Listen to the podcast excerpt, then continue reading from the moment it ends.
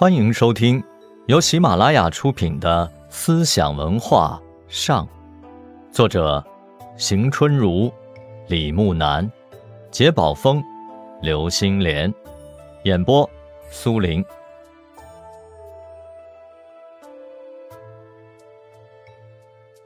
隋唐以来，道士锻炼金石物质，服食完丹，借以成就金刚不朽之躯的金丹道。风靡于世，帝王、官僚、富贵阶级争相倡导。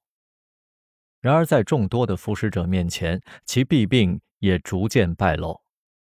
赵翼的《念二史札记》卷十九《唐朱棣多尔丹药条》中记载，唐太宗、宪宗、穆宗、敬宗、武宗以及宣宗服丹药中毒致死。五代蜀国的何光远在《见介录》中说：“梁太祖服方山道士庞九经所进的金丹，眉发立坠，拥居发背而亡。”南唐的《吊机立坛》中记载，有南唐列祖服金石药，患痈致死。此外，道士烧炼黄白之术，实际都是炼药经营。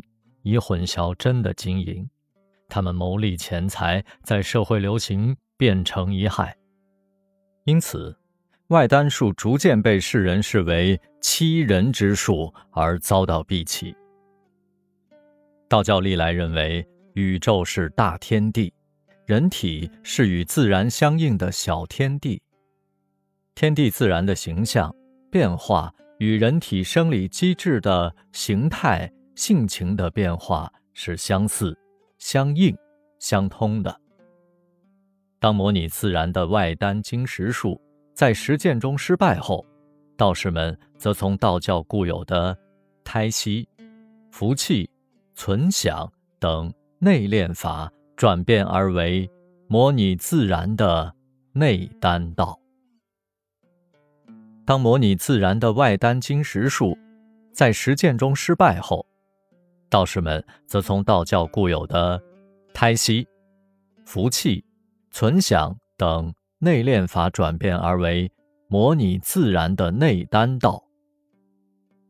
隋文帝开皇年间，罗浮山道士青霞子苏元朗拖延学道茅山，得大毛君密旨，著《指道篇》，创内丹之说。唐。刘知古传《日月玄书论》，以内丹思想解释魏伯阳的《周易参同契》。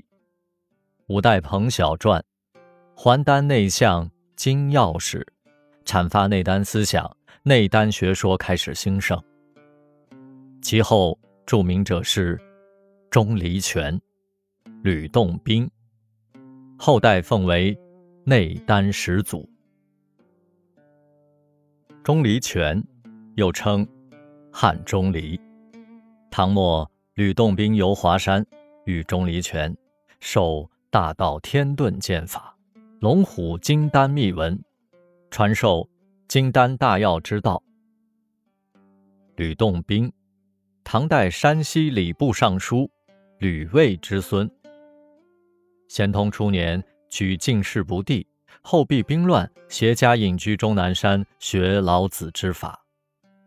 吕洞宾以易学相术理论，参以灵宝秘法来研究炼养之道。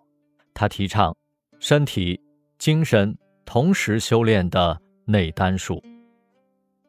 两宋以来，道教内丹派便以中吕一系为主流。南宋的李简义。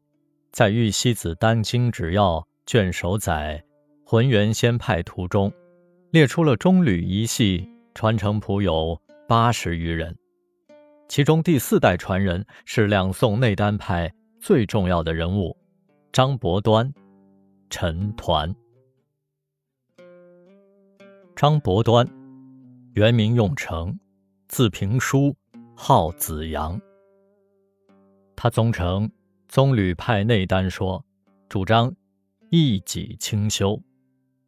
他以魏伯阳参合的《周易》《老子》主参同契。慧中禅师续老庄之言为例，提倡教虽分三，道乃归一。张伯端著《悟真篇》，金丹四百字，玉清金寺、清华秘闻、金宝内炼丹诀等。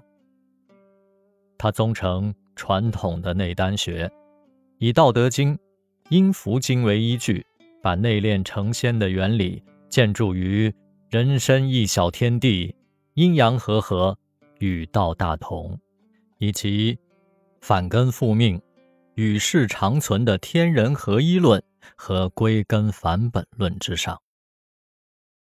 其学术思想始则以儒入道，倡以。道教内丹为中心的三教归一论，继而又出道入禅，以禅宗性学为宗旨，最终形成了道禅融合、先命后性，以求得无生空寂、神通妙用境界为归宿的独具特色的内丹南宗派。听众朋友们，本集播讲完毕。感谢您的收听，我们下集再见。